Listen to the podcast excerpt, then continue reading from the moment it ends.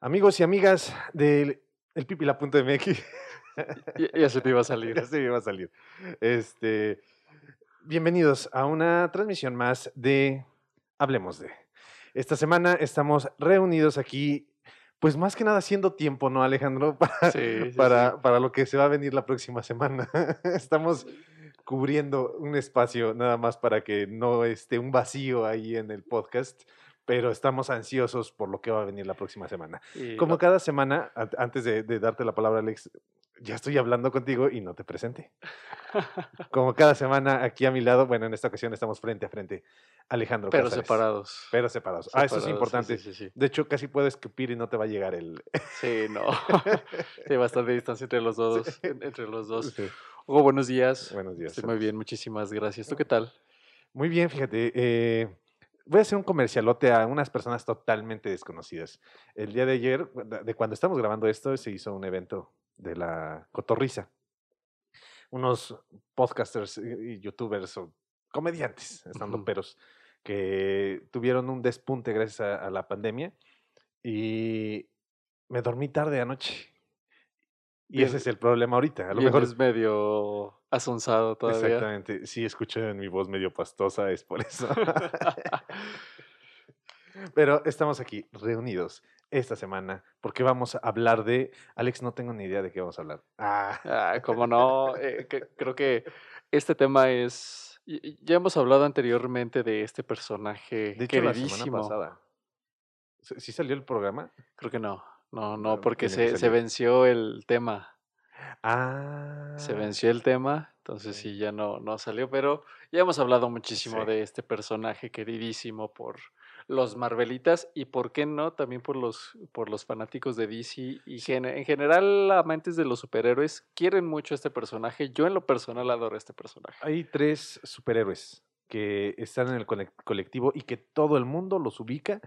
Y si no te gusta, por lo menos lo identificas claramente. El Exacto. primero es Batman, ese no hay duda. El Superman. segundo es eh, Superman, sí, Sí, Superman. Superman. Superman. De hecho, yo había pensado en Wolverine. Pero Wolverine es como que sí tiene un poquito más. Sí, no, sí sería Batman, Superman. Y el tercero es este adolescente, que no puede ser considerado mutante, No, porque de hecho no lo aceptaron mutante. en los X-Men. De hecho, de- para ser mutante necesitas nacer con, con las gen. habilidades, la- el gen X. Ajá. Y él no, él, a diferencia de ellos, adquiere sus superpoderes por una muy bonita picadura de, araña. Mordedura. Mordedura. Sí, Y entonces, pues, esto es más que obvio. Sí. Esto es más que obvio. Vamos a hablar de Spider-Man y de su posible multiverso en Crossover. crossover en su próxima película Y, con Tom Holland. y por ahí, inclusive ni siquiera sería Spider-Man 3. Se está especulando que va a haber incluso crossover en Doctor Strange, Ajá. el eh, Multiverse of Madness, algo Ajá. así. Entonces también sería algo bastante interesante de ver. Que aquí es, a mí me preocupa mucho, ah, más que nada, ahorita vamos a entrar ya en tema, hablamos de lo que nos preocupa como tal en cuestión de, de lo que vaya a pasar en la cinta, pero lo que me preocupa es lo que está haciendo el, el conejito. Ahora resulta que Disney está manipulado por un conejo, el ratón. de- El ratón. El ratoncito. Porque, Sa- sa- ¿Sabes en qué pensé, Hugo? ¿en qué? No sé por qué en el momento en que dijiste el conejito, en serio, no sé por qué, no entiendo, pero en mi mente se vino el conejo de Playboy. ¿Qué va a hacer con los tres Spider-Man? Qué extraño. Spider-Man. Qué extraño. Sería, sería inter- ¿De, de dónde va a salir su telaraña? cállate, No, sí, quiero. Nuevamente va a ser telaraña orgánica. Regresamos a- a- al Spider-Man de Sam Raimi. Exactamente. Bueno. em, no, a mí lo que me preocupa lo, lo que quiere hacer el, el ratoncito, porque nos está obligando a consumir su plataforma de Disney Plus. Sí. Que yo me estoy rehusando a ni siquiera investigar sobre esta plataforma. Quiero ver de Mandalorian, sí quiero hacerlo, pero me preocupa mucho porque, o sea, están metiendo mucho del universo cinematográfico de Marvel Todo en- prácticamente en- ya está ahí, plataforma. ¿no? Exactamente.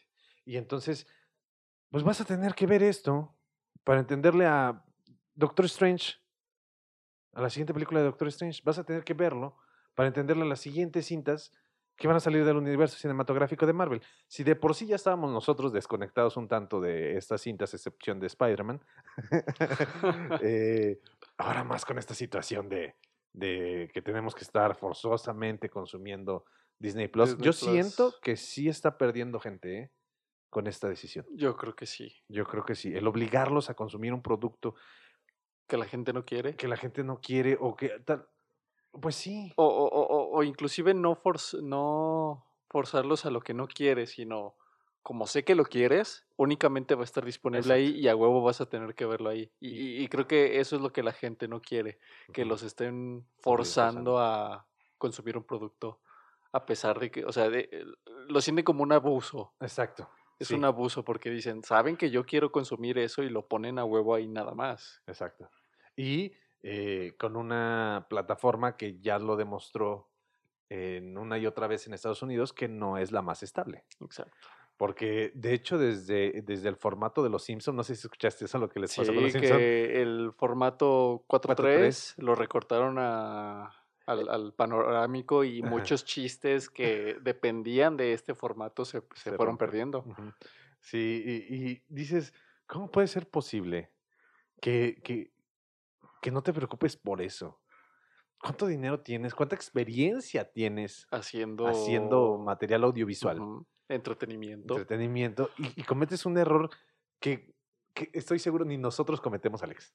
Sí, y y- no, y no, yo me considero un inexperto en ese tema en comparación de los que están de- del otro lado de debajo de las orejitas de, de, de Mickey, ratón, de, de Mickey. Mikey. de Mikey. Oye, regresando un poquito a. The Mandalorian, Ah, sí. este, digo, no soy fan yo tampoco de Star Wars, sin embargo, llegué a ver reviews muy buenos de, de esta serie. ¿Es cierto que Pedro Pascal dejó el, el- el papel o solo fue una, un rumor? Vamos a investigarlo. Porque Pedro Pascal es un actor que a mí me cae Ajá. muy, muy, muy bien. eh. Sí, no, no lo sé. Siento que no, yo no he escuchado nada de eso. Por ahí vi algo en, en internet, digo, y como no soy fan, simplemente fue de, ah, no manches, ¿a poco ya Pedro Pascal renunció al papel del Mand- de Mandalorian? Entonces, pues qué onda, ¿no? Porque la gente lo quería mucho. Es estos personajes que no dicen ninguna pinche palabra, no se ve su cara, pero de algún modo transmite. Pues es que incluso es un personaje. No, no, no, no el personaje, más bien la, la franquicia ha utilizado este elemento constantemente. Los Stormtroopers, el mismo Darth Vader, es un personaje que impone de sobremanera. O sea, no hay forma de que una persona lo vea y no sienta por lo menos un poquito de ñañaras y no estás viendo su cara. No lo necesitas. Y, te impone de todos impone. Eh, modos. Y en este caso del Mandalorian, pues sí, tienes una máscara, pero de todas maneras el trabajo que se requiere es, es exhaustivo y sí requiere que hagas eh, ciertas cuestiones para que, la, aunque tengas una máscara, la gente empatice contigo. Exacto. Entonces, Pues yo te digo, Pedro Pascal, la verdad es que independientemente del trabajo que ha hecho, es un actor que a mí me cae muy bien, entonces desconozco de, totalmente del tema. Digo, ya ahorita lo estás checando, corroborando. Pero sí, cuando vi el- el- el- la supuesta noticia dije, ah, no manches, pues Pedro Pascal ha dejado su papel protagonista. Vamos a abrir la noticia. El A día de hoy, Porque luego también, sí, nada más, es de esas noticias que solo vi el, el El encabezado, encabezado. no me metí a leerla, entonces lo, lo dejé Ah, pasar. nah, No, no lo dejó. no, no lo dejó. No, no dejó el, el personaje, no hay ningún problema. Ah, ok. este, de acuerdo a el output. No cundió el pánico. Exactamente, no hay ningún problema. Yo siento que hubiera sido una nota que hubiera causado mucho ruido. Sea lo que sea de Mandalorian, no lo he visto, quiero verlo, me llama mucho la atención, pero no lo sé, Rick. No lo sé, darle dinero al... al Solo en YouTube, en Cuevana. Sí, hay una página que está subiendo todo eso y no voy a decir su nombre, pero no quiero que aparezca en mi historial. Digo, yo creo que todos hemos sido en algún momento, Ah, hemos contribuido No, es- a- a este consumo ilícito. E- El problema es que en México no llega todo lo que queremos consumir. Exacto. Es una de las principales razones. O llega muy tarde, o ni siquiera sabes si va a llegar. O sea, acabo de encontrar, Alex, y de hecho, eh, ya voy a quemarme, ya lo regué. No debí de haber dicho esta idea. Acabo de encontrar Isla de Perros. Y te la quiero regalar digitalmente. Ok. Pero solamente está digital, Alex. Es que no puede ser posible. Si la quieres comprar aquí en Sí, México, no está. es sido importada y te sale, una, un, te una sale un lanota, cambio. Sí, es una la nota. Y, por ejemplo, si yo quisiera ponérselo a, a mi, a mi hermana la película, yo la, yo la compro eh, importada y no tiene subtítulos en español. Exacto.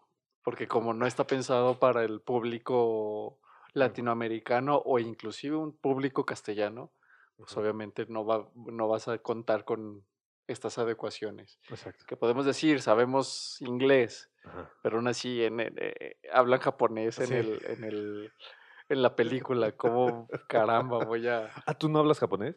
Ya está coreano, Alejandro. Con razón, vienes tan K-pop el día Sí. de hoy. No, no Ah, es cierto. ¿En dónde me viste? Solamente era mi ropa interior, ¿cómo la viste?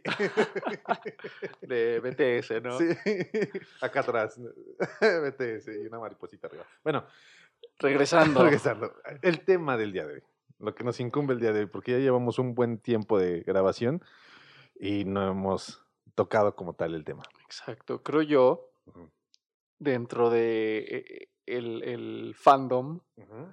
De Marvel específicamente, porque pues sí, los de DC son luego muy puristas, también los de Marvel, hay una rivalidad ahí Eh, Y la rivalidad. tonta, Ajá, exacto. Era, para dónde iba. Sí, qué bueno que tú lo dijiste.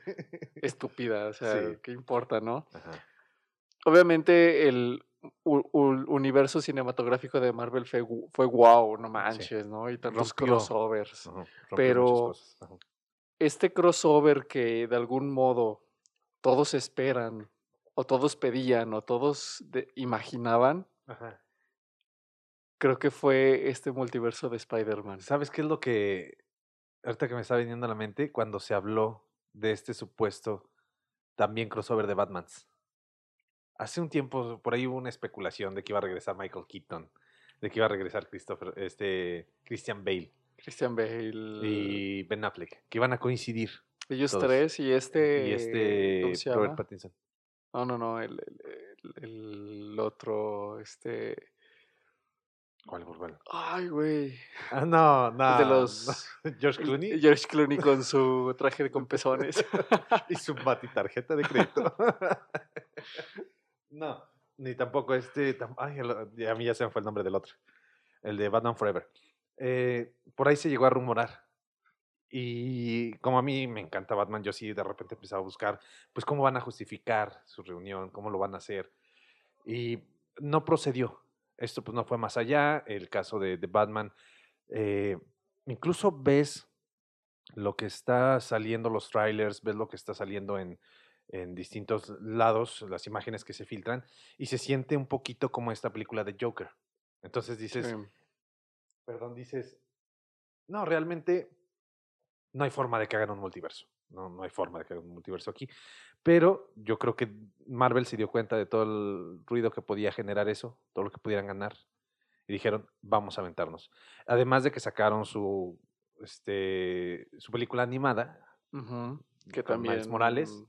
Bueno, que eh, en estricto sentido. Sí, Marvel tuvo que ver, pero el peso mayor lo, lo lleva Sony, a fin Sí, de cuentas. Sí. sí, sí. No, quiero ver, quiero ver cómo, cómo se va a arreglar este tema. Oye, sí es cierto. O sea, Sony, como dijo, va, llévate a mis dos, a mis dos actores, como quien dice. A mis dos personajes que ya les hice sus propias cintas, cintas que salieron de mi bolsillo totalmente y que yo les di la fama, aprovecha esa fama.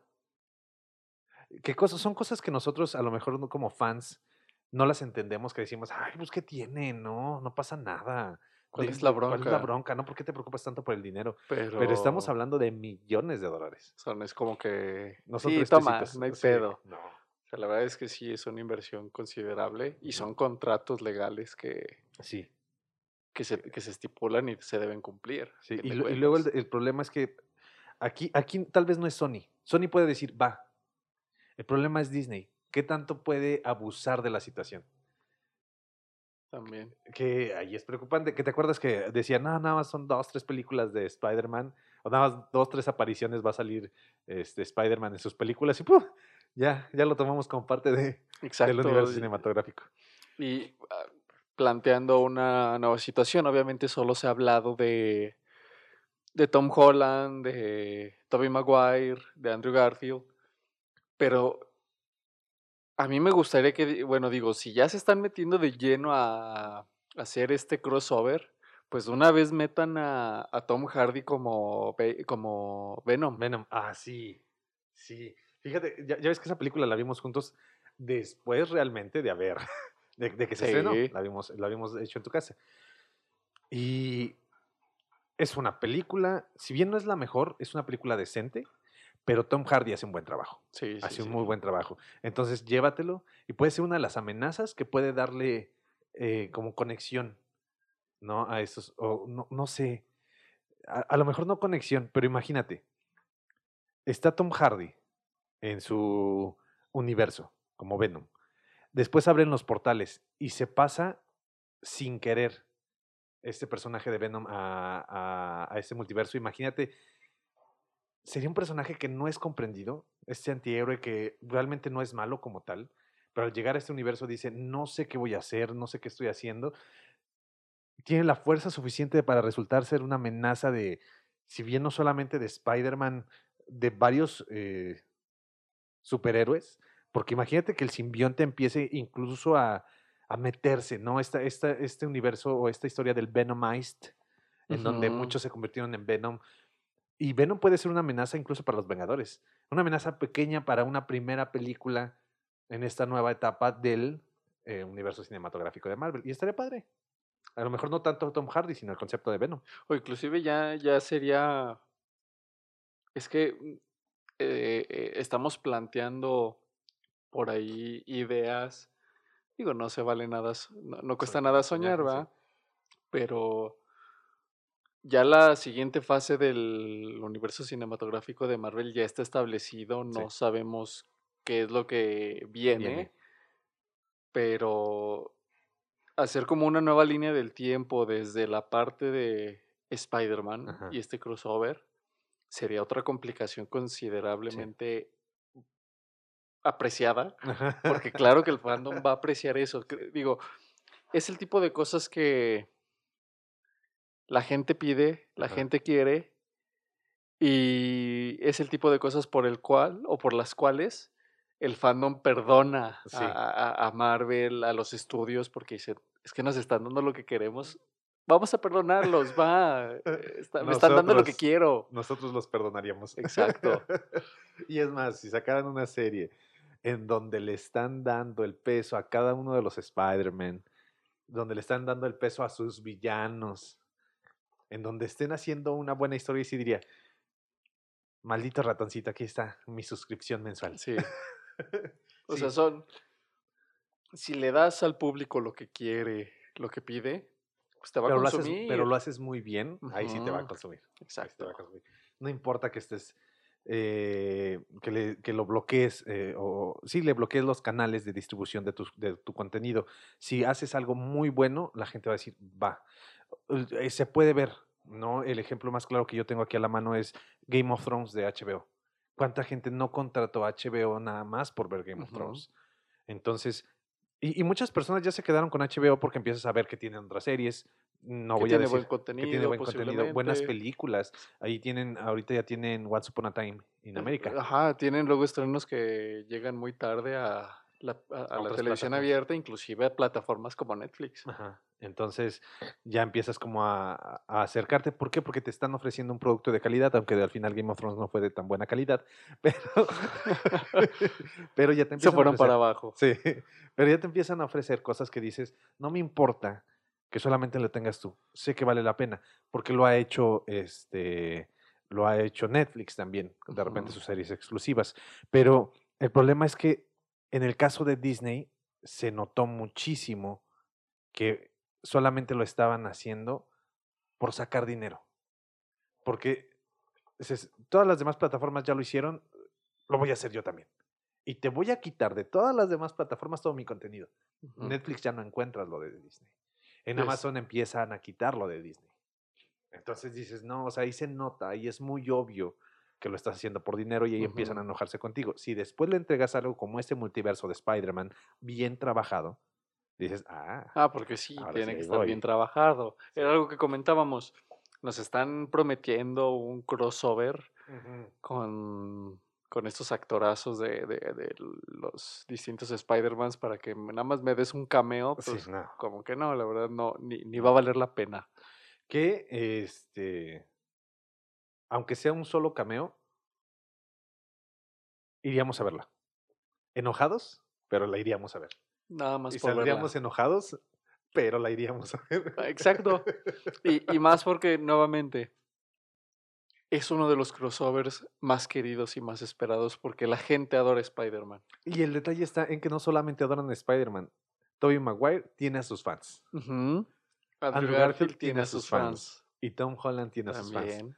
Entonces, por, por todos lados puede llegar este, Disney o Marvel a convencer a la gente. Hagan un buen trabajo. En serio. Bueno, en el caso de Andrew Garfield no sé cuánto les pueda cobrar, pero no sé si supiste, cobró un millón de dólares por tres películas. Después por problemas, de hecho no fue por, de hecho no fue por dinero. Tienen que saber esto Fueron problemas de producción. No fue por no fue porque no haya vendido eh, Amazing Spider-Man 2. Eso no canceló la franquicia. Lo que, la lo que lo canceló fueron problemas en producción con la, una de las productoras que se cancela todo. Porque The Amazing Spider-Man 2, por más que tiene detractores, Es Vendió muchísimo. Aún y así a es mí muy sí me gusta. buena. A mí, aunque, aunque Jimmy Fox, que es otro personaje que va a regresar, otro actor que va a regresar supuestamente. E- e- Ah, y él sí, al parecer, Él confirmadísimo. Sí, ya está confirmadísimo. Parece, parece, parece, Parece. parece ser que sí. Eh, aunque su personaje The Amazing Spider-Man 2 es malísimo, es, uno de los personajes sí, más no. caricaturescos que he visto en mi vida. No se la creo. No se la creo para nada, pero a mí sí me gustó también. A mí sí me gustó. Yo sí esperaba los seis siniestros. Imagínate que salieran los seis siniestros en esta. Estaría de lujo. Sí, o sea, que tuviéramos a. yo No sé si quisiera ver al doctor Octo, Oc- ah, Otto Octavius. Octavius. porque eh, no sé, a mí me gustó. eh, Acabo de ver no hace mucho, eh, pero tampoco hace tampoco. Volví a ver eh, Spider-Man 2 Ok. y dije, ay, no, sí lo hizo muy bien este. eh, ah, no recuerdo su nombre, este latino, que hizo Sí, sí, sí, Doctor. Octavius. Octavius. Y dije, no sé si pudiéramos ver a otro. Octavius, pero tenemos a, tenemos a el, al villano de a Michael Keaton, que aparece en Homecoming. Tenemos a Misterio. Los seis eh, siniestros de los distintos universos. Ah, estaría padre. El Doctor Octavius de, de, la, de, la- la- de Sam Raimi. Sam Raimi. Eh, tenemos a este. Ah, no, también se murió, ¿verdad?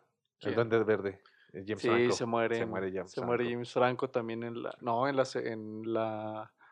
En la franquicia con Andrew Garfield no muere el Duende Verde. De hecho, nada más El joven vez, Duende Verde, joven bien. ajá. De hecho, entonces tendríamos, ahí tenemos a tres, ahí, tenemos a Otto Octavius, tenemos a este Electro, que, Electro, que por ahí ya. ajá, que ya está, ya está ahí. Tenemos a se los acabamos de decir porque se me olvidaron. El halcón, el, El halcón, buitre, el el buitre. buitre. Tenemos al buitre, tenemos a Misterio, tenemos a nos falta uno que ya dijiste. Nos falta uno que ya dijiste. ¿Quién, Este quién, quién? A ver, otro Octavius, el Duende Verde, Electro, eh, No, pero el Duende Verde, todos ya se murieron.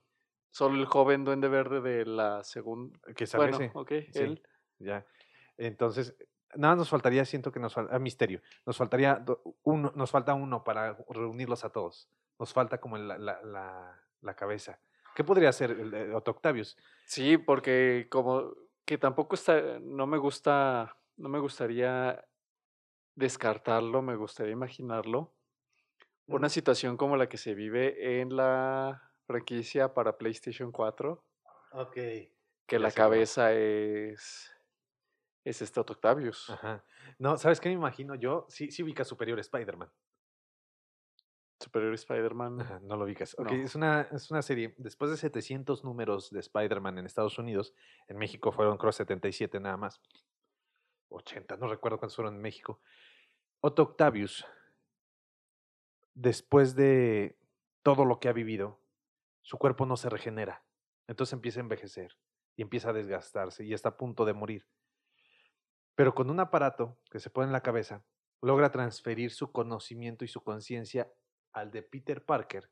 Y Peter Parker se va a la cabeza de Otto Octavius. En ese momento muere Otto Octavius. Bueno, muere el cuerpo de Otto Octavius con la conciencia de Peter Parker. Y Peter Parker, con la conciencia del Doctor Octopus, se convierte en el nuevo Spider-Man.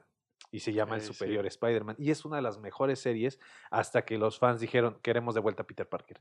Y acabaron de una manera terrible al personaje. Pero es una historia muy buena. Imagínate que esté en ese punto, porque ya el actor, pues ya, ya hace cuánto tiempo se estrenó Spider-Man 2. Ya tiene. Ya tiene sus añitos, sí, ¿no? sí, sí. Entonces ya se ven todos ya más, ya más centrados en años. Entonces sí puede hacer, necesito sobrevivir.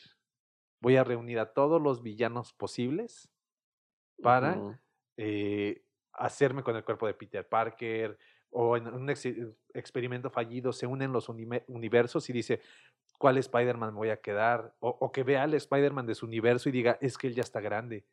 Vamos a ver si encuentro otro Spider-Man. Que, que podría, eh, eh, bueno, ese, e- ese elemento en la película podría funcionar muy bien para el caso de Tobey Maguire, porque él sí ya está súper entrado en años. Sí, A- sí algo, como, veía. algo como eh, la película animada de Spider-Man, Ah, sí.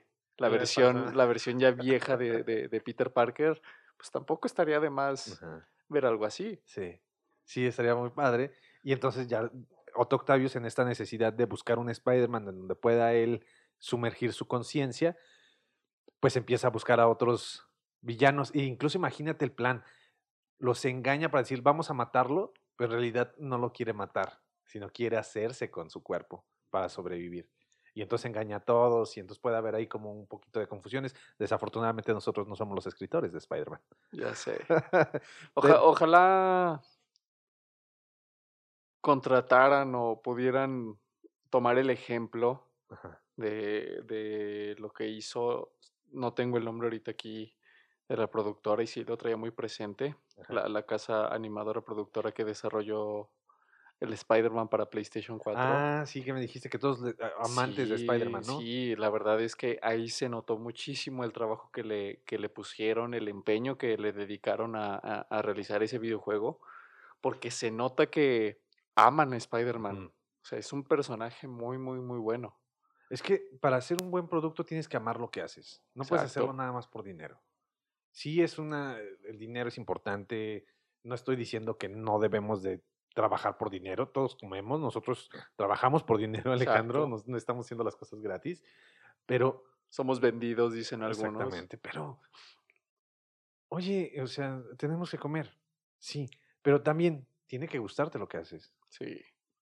O sea, no vas a hacer nada más algo por encargo y ya. Christopher Nolan lo hizo, y creo que ya lo he dicho una y otra vez, lo hizo con Batman. Conoció al creador de Batman y por honor a él y a su esposa le entregó un producto de, donde dijo, voy a respetar a este personaje y le voy a hacer una película porque me gusta el personaje. Exacto. Y, y todavía muchísimo mejor si te están pagando bien por hacer algo que amas o trabajar con algo con lo que a, a lo que amas, pues ajá. obviamente va a salir un gran producto. Sí, y es- eso, eso involucra mucho lo que es la pasión. En, ¿cómo se llama? En una ocasión, y creo que ya lo he men- mencionado muchas veces, la pasión viene de sufrimiento. Y es hacer algo que aunque te duela, aunque te canse, ahí sigas y te vas a esforzar porque te gusta hacerlo. Aunque te tengas que despertar al llamado a las 6 de la mañana y empezar rodaje hasta las 3 de la tarde porque todo ese tiempo estuviste en caracterización, lo tienes que, lo vas a disfrutar, o sea, lo disfrutas porque es tu pasión. Entonces, si tu pasión y tu gusto son los hombres X, si tu pasión y tu gusto es Spider-Man, en este caso en particular, pues lo vas a hacer con gusto.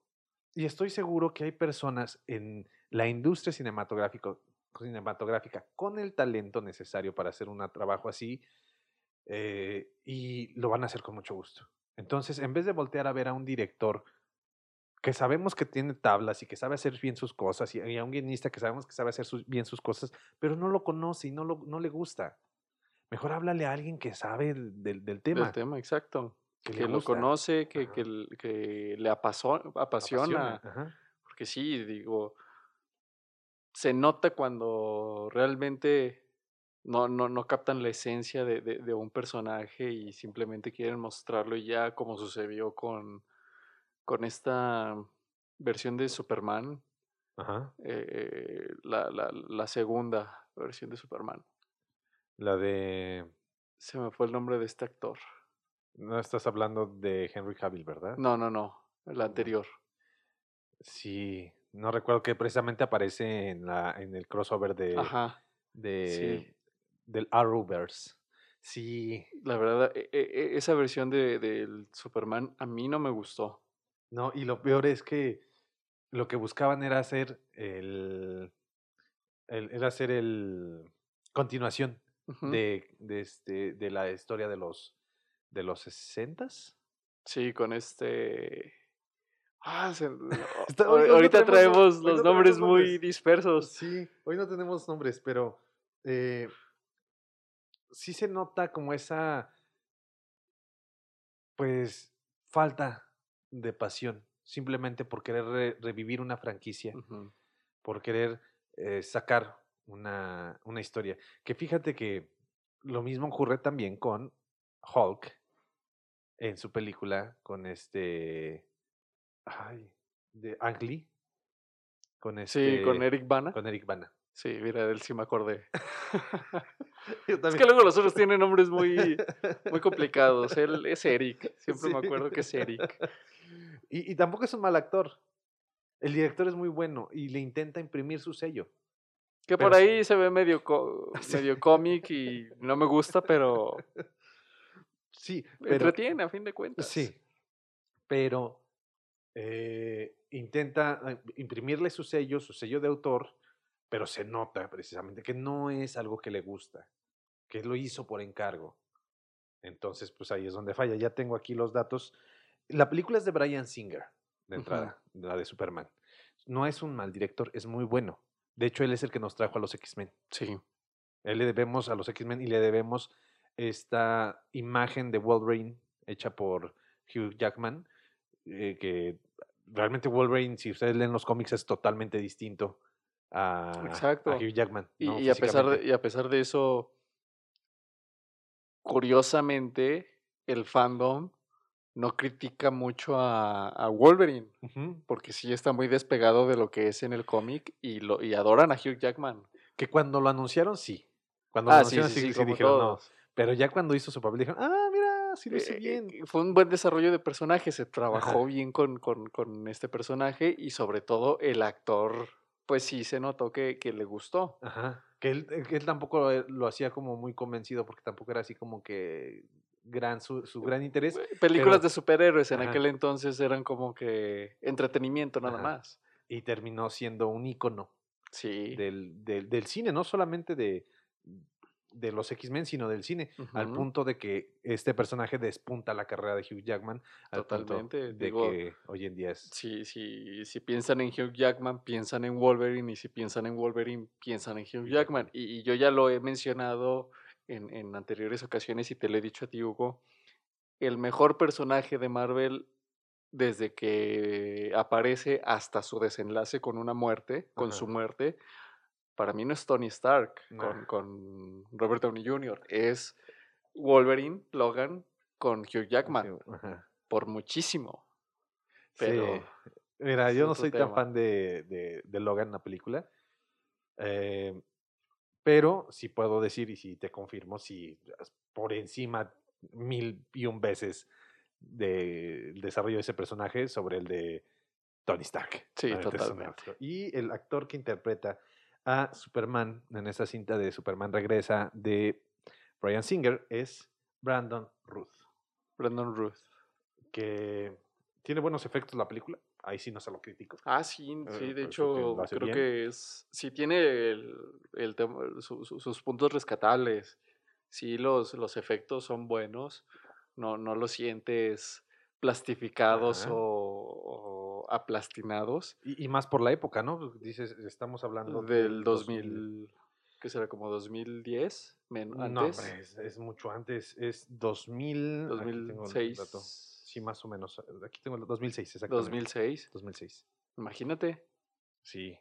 Pero es que también veníamos del Señor de los Anillos. Obviamente las productoras tenían que invertirle un poquito más. Ya ahorita ya se empiezan a olvidar un poquito de eso y nos ofrecen una película de las brujas con unos ratones plastificados. Exacto. Sí, Pero ya te voy a reprochar una y mil veces, Robert Zemeckis. Y eso que no la he visto, ¿eh? No he visto la película. Pero ves el tráiler y ves a los ratones. Y dices, eh, "Ah, se no veían sé". mejor los de la película anterior.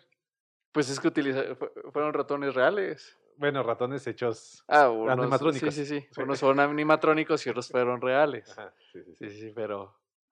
Rayos. Pero bueno, ¿qué quieres, qué no quieres que pase en el multiverso, Alex? Antes de ya despedirnos. ¿Qué no me gustaría? Ajá. Pues como lo mencionamos, que, que les den un, un peso muy, muy insignificante al, al, al crossover, porque nuevamente es lo que la gente espera, es lo que la gente quiere, es de lo que se está hablando.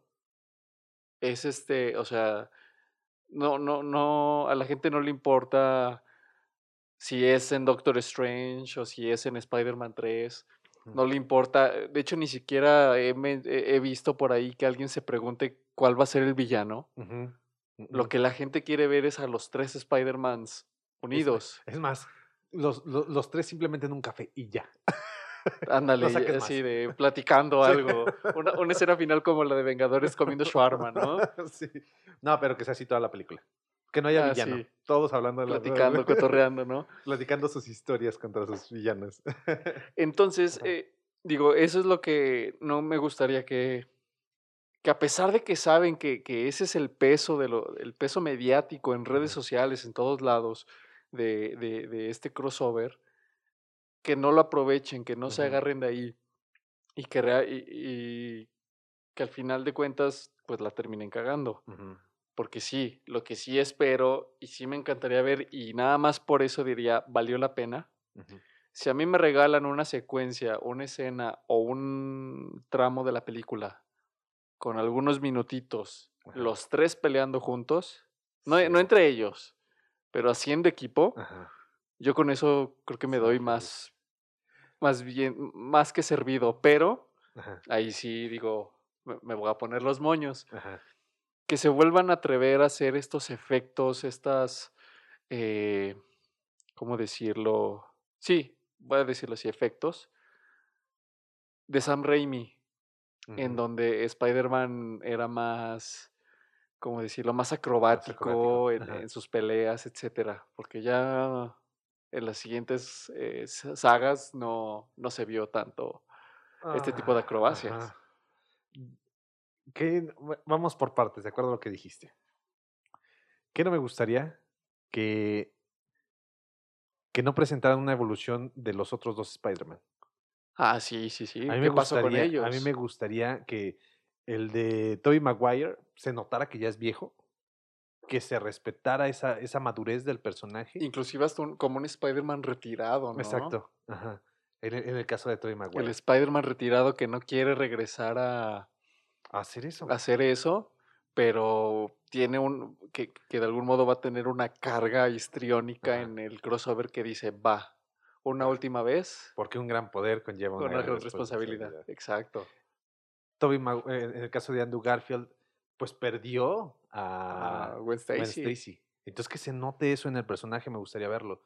Y que se siga notando esta falta. Aquí sí yo lo agradecería. En este crossover yo sí lo agradecería que este Tom Holland se siguiera viendo inmaduro. Porque sí me gustaría que, que interactuaran eh, Ujú. los tres con estas cualidades. Cre- Sí, creo que a- algo que sí no me gustaría es ver a Tom Holland como el líder. Ajá. no. Siento que no es, o sea, no tiene la carga madure, esa El carga de madurez. madurez pa- Ujú. en, el personaje. No digo que el actor, ese es otro Que, pedo. que tampoco, personaje. porque ya le llegó su guion y luego, luego subió su historia. Y dices, Dice, aguántate. tranquilo. Tranquilo. Entonces, este, sí, creo que a Tom Holland, no Tom Holland, el Peter Parker de Tom Holland como líder, la verdad yo no Mm. lo, no lo veo. ¿no? Y eso existe una posibilidad de que ocurra, Porque es Marvel. porque es Marvel. Es el Spider-Man de. Marvel. a Y porque es el. Spider-Man que estuvo con Tony Stark. Exacto. Y yo además de esa secuencia de pelea, a mí me gustaría una secuencia en donde los tres se van columpiando.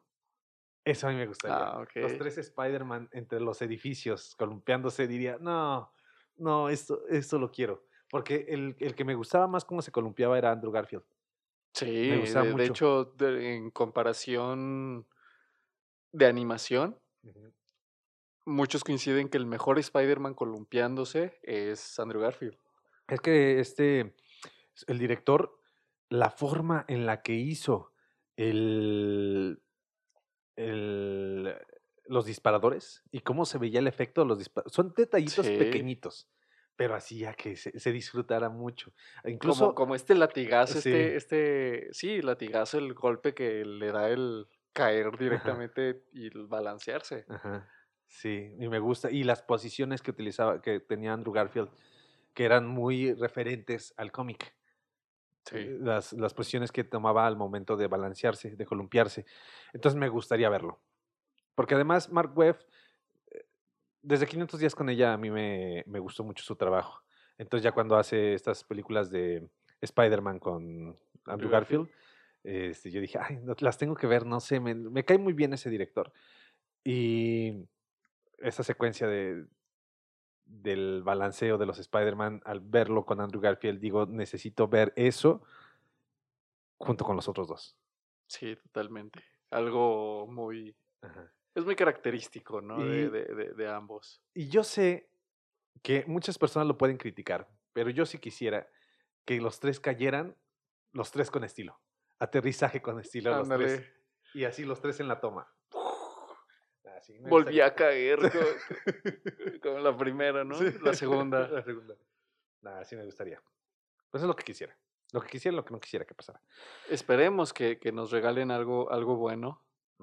Digo, creo que le, le pueden tomar mucho valor o, o mucho peso a lo que, nuevamente voy a repetirlo, a lo que se hizo en el Spider-Man de, de PlayStation 4, porque tomaron lo mejor de cada, creo que de cada Spider-Man. Spider-Man. O sea, cada detalle, cada, cada carga emocional a la historia, a la animación, a todo. Pero además ofrecieron su propia propuesta. Sí, eh, eh, es completamente separado a lo que a lo que veníamos viendo de, Sí. de- de- de los tres Spider-Man, de las tres sagas de películas. Algo que mi. eh, y ahí vámonos otra vez a, a distraernos. Eh, algo que también hizo Rocksteady con Batman en su serie de Arkham en videojuego. Con Arkham Knight toman una historia ya existente que es Red Hood, Under the Red Hood, que es muy buena, en donde Jason Todd, después de que es golpeado y asesinado por el Guasón, Sí, sí, sí. renace. Pero en esta ocasión, pues una, una de las cosas básicas de la historia es que, de, de Red Hood, es que el Guasón sigue vivo. En esta ocasión el Guasón está muerto. En el caso del videojuego. Y entonces, pero a la par, el Guasón generó como una especie de virus y está en la psique de Batman. Entonces es como. es- Está muy buena. Está muy buena porque es eh, la aparición de este personaje del Red Hood, que, que aquí le llaman el Caballero de Arca. Y empieza como toda esta pelea, empieza a haber problemas en Ciudad Gótica. Y es. Y, y- y a lo largo de la historia, pues se va desarrollando este virus adentro de Batman, del Guasón. Entonces es como una historia también muy compleja. Y, y es una propuesta pro- Sí, eh, propia de, de- de la desarrolladora, desarrolladora, y que que es buena. nuevamente eh, es buena, es aceptada y obviamente apreciada y querida por el fandom. que no alcanzó a ser el juego del año por no me acuerdo qué juego maldito. Creo que fue Witcher. The Witcher, Witcher, 3 sí, le ganó pues a Arkham Knight. Arkham Knight, Sí, The Witcher fue, fue de los mejores en aquel año. Pero bueno, Alex. Pues ya para ir cerrando un ir poco, cerrando. Sí, que ya es- estamos llegando ahí, todavía quedan como 10, 15 minutillos. Sí, pero ya estamos en los últimos. ya, En los últimos, en últimos los minutos. últimos puntos, sí. Este, nada más con esta terrible noticia. Yo sé que cuando esté saliendo este programa tal vez ya está un poquito caduco. ¿Por qué será? ¿Por unos dos días la noticia? Lo de Sean, Tal vez Connery. dos, tres días. dos, tres días. Sí. Pero yo no quiero dejarlo. Sé que no es tu actor favorito, tampoco es mi actor favorito, pero es lamentable porque sí. se están yendo grandes personalidades de la industria cinematográfica. Ahorita estábamos haciendo, antes de comenzar, estamos, hicimos mención de Christopher Lee, que ya son cinco años de su, falle- de su Sí, y- fallecimiento Y, no se sienten. y no se sienten.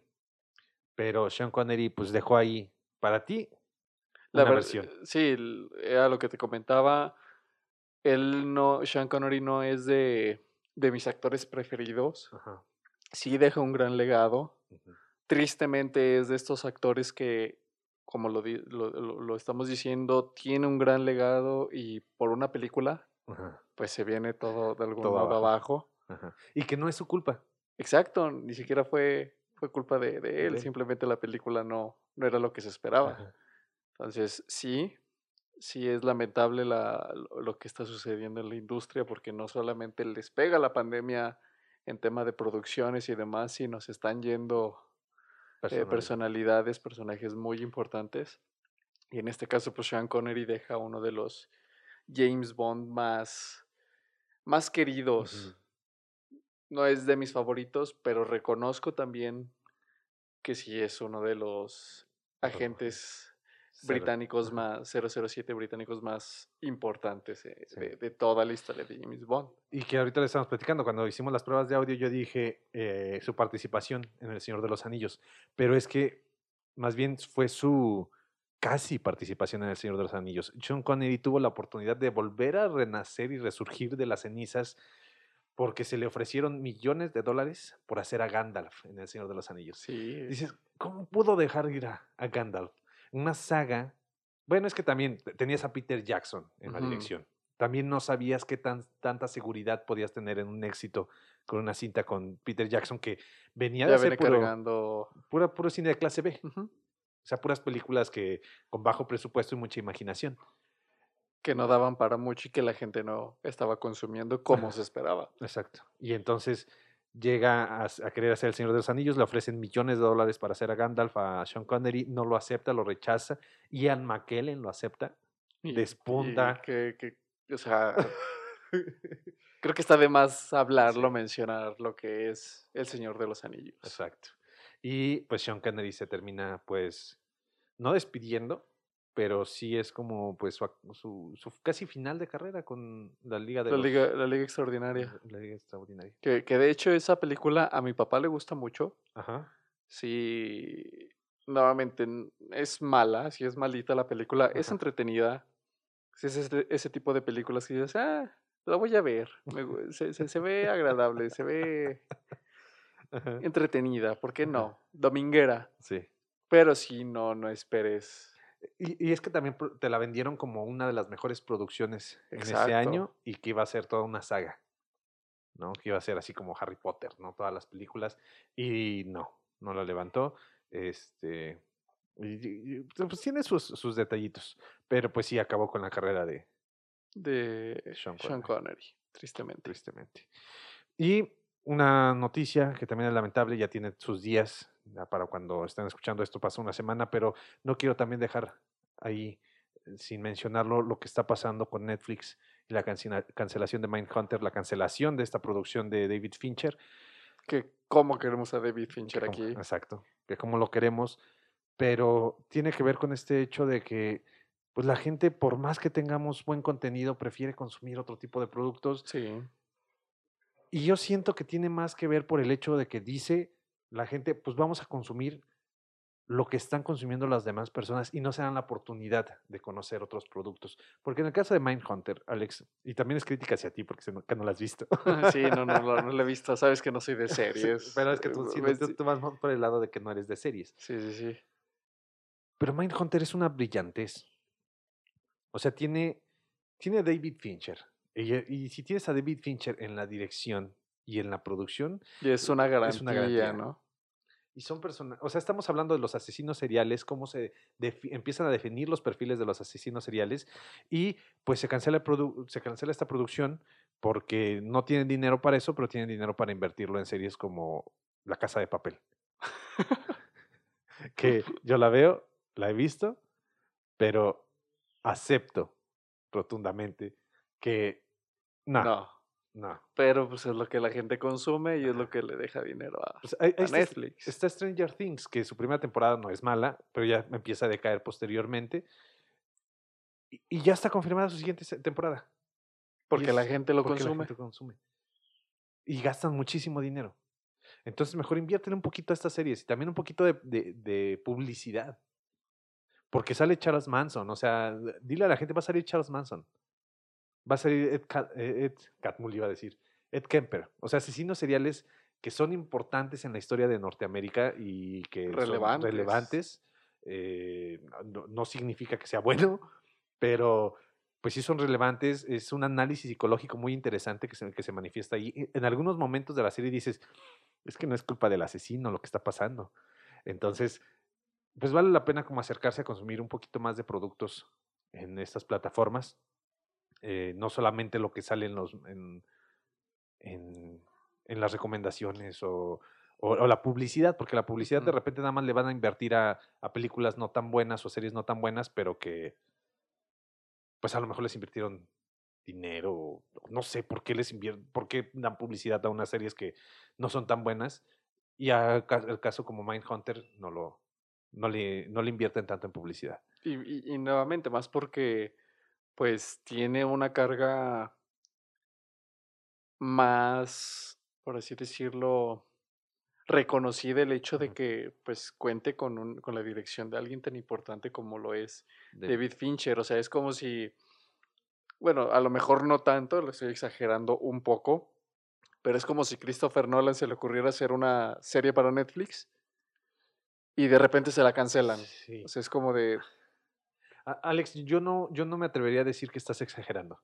porque David Fincher en cine, es lo que mencionamos hace ratito, hay, hay gente como Christopher Nolan que hace super mega producciones y cuando las ves dices, esta es una super mega producción. sí. El caso de David Fincher hace una super mega producción para, Para que, que cuando no la veas note. digas, no es una super mega producción, pero le invirtió tanto tiempo en su, en su edición, en su montaje, en sus efectos especiales para que cuando lo veas no te des cuenta que son efectos especiales. Esos son buenos efectos Esos son buenos especiales. efectos especiales. Entonces son estilos muy distintos. Al acercarse a- al formato de, por episodios, que son las series, pues obviamente íbamos a tener una, eh, pues alejado al estilo normal. Si Christopher Nolan dice, me voy a las series, obviamente no va a poder hacer el trabajo que hace en cine normalmente, pero pues va a tener su sello, Sí. va a tener sus cosas, va a tener sus características.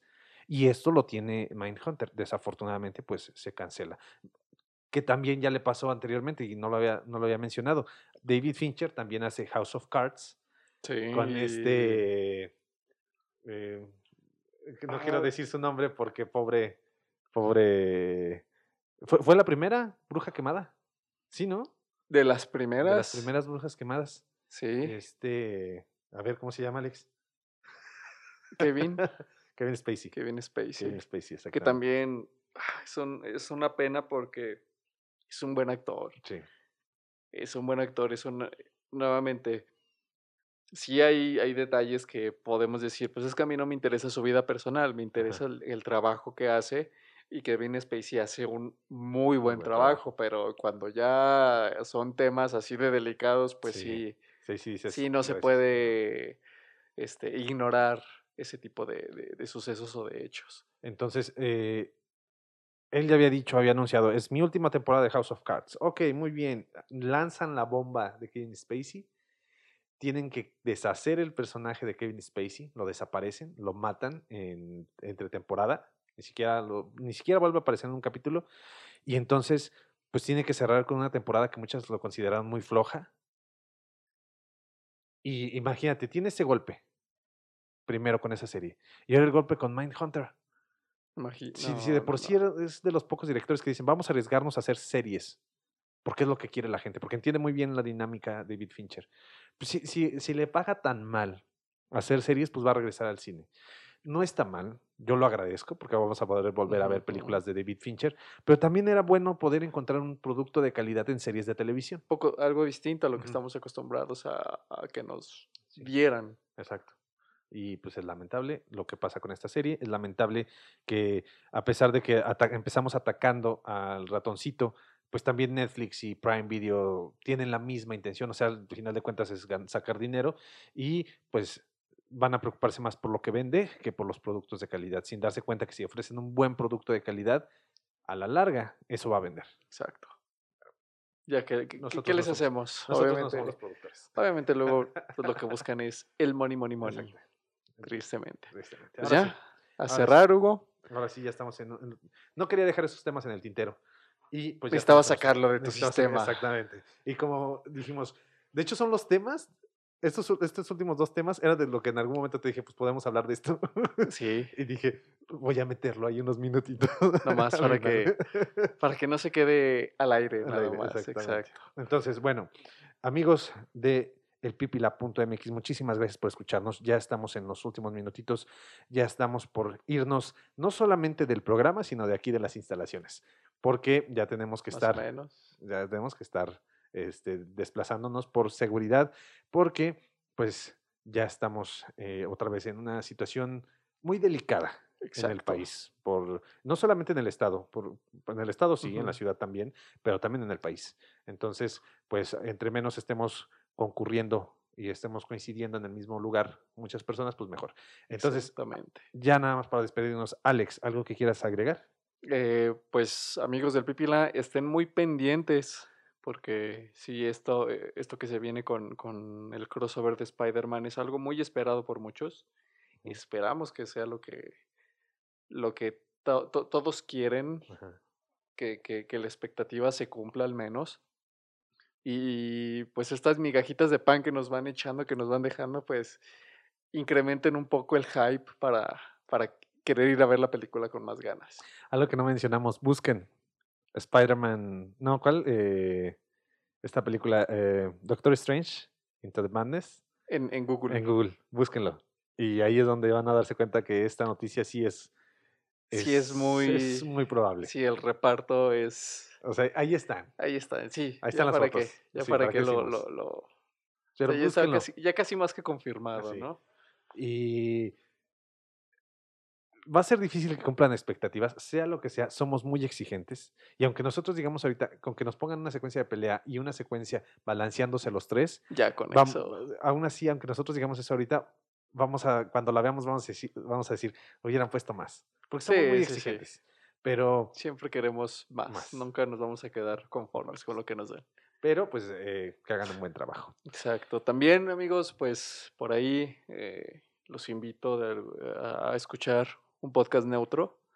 Muy bueno, por cierto. Gracias. Sí, lo he escuchado. Gracias, gracias. Por bueno. ahí, eh, digo, también por cuestiones de la pandemia, espero no se quede tan flojo. Sin embargo, por ahí voy a, voy a hacer lo posible para seguir subiendo un episodio a la semana con diferentes invitados, con quien sea que se anime, que se arme. Y en el caso, pues invitarlos a escuchar el Hubiera Podcast, que ahora ya es parte de el Pipila.mx. Pipila, Estamos ya. muy emocionados. Y eh, escucharlo, escucharlo y verlo. Este tiene, sí tiene formato de video. Este, y, y pues aquí estamos. Y que nos sigan escuchando aquí en el Hablemos de. eh, sobre todo. Sobre todo. Porque aquí sí, sí hablamos de Lo que cosas, sea. cosas más geek y también de, de- de lo que sea que ya por ahí se viene. eh, los episodios que les prometimos de Shingeki no Kyojin, Attack on Sí, Titan, Sí, porque estamos a, a nada de, De la- nueva temporada, de la Ya, última temporada. Ya empecé a leerlos, pero obviamente estoy en los primeros números, Alex. ¿En, qué- ¿En cuáles estás? Eh, estoy en el tercero. ¿De, la- Del manga. de- de todo el manga? Sí, de todo el manga. Ah, ok. sí, yo ya me voy a Me llego Poquito a poco poco a poco. eh, tengo un mes. Tengo un mes para, para, para para alcanzarlo. alcanzarlo. Sí, Y- para poder mencionar elementos del anime y elementos del manga. Del manga. Sí, porque va a ser padre hacer estas comparaciones cuando ya esté en diciembre estrenándose la, la cuarta temporada. Hacer estas comparaciones son muy gratas de repente, Sí. porque las- los estudios de animación suelen hacer lo que quieren con las producciones. Pero bueno, ese es otro tema, eso es tema de la próxima semana. Eso ya lo vamos a estar hablando semana con semana. Primero, un pequeños resúmenes y análisis de las temporadas y posteriormente, ya cuando se estrene, análisis de capítulo por capítulo. Esto va a estar bueno. Esto va a estar bueno. Muy bien, amigos del, del pipila.mx y amigos de Hablemos de. Hablemos de y hablemos y de El Hubiera y de un podcast neutro. Espero que nos escuchen en las tres plataformas. y pues nos estamos escuchando La siguiente la semana. siguiente semana con Shingeki no Kyojin. Les agradezco mucho que nos escuchen. Recuerden, el cine es la oportunidad que tiene la fantasía de ser realidad y la realidad de ser fantasía. Alex, ¿algo? Nada, síganme en redes. Eh, por ahí en Twitter no muevo mucho, pero me pueden encontrar como soy Alex CC. Ajá.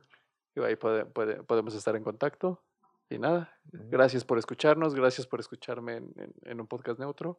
Nos estamos escuchando la siguiente. Así. Hasta luego.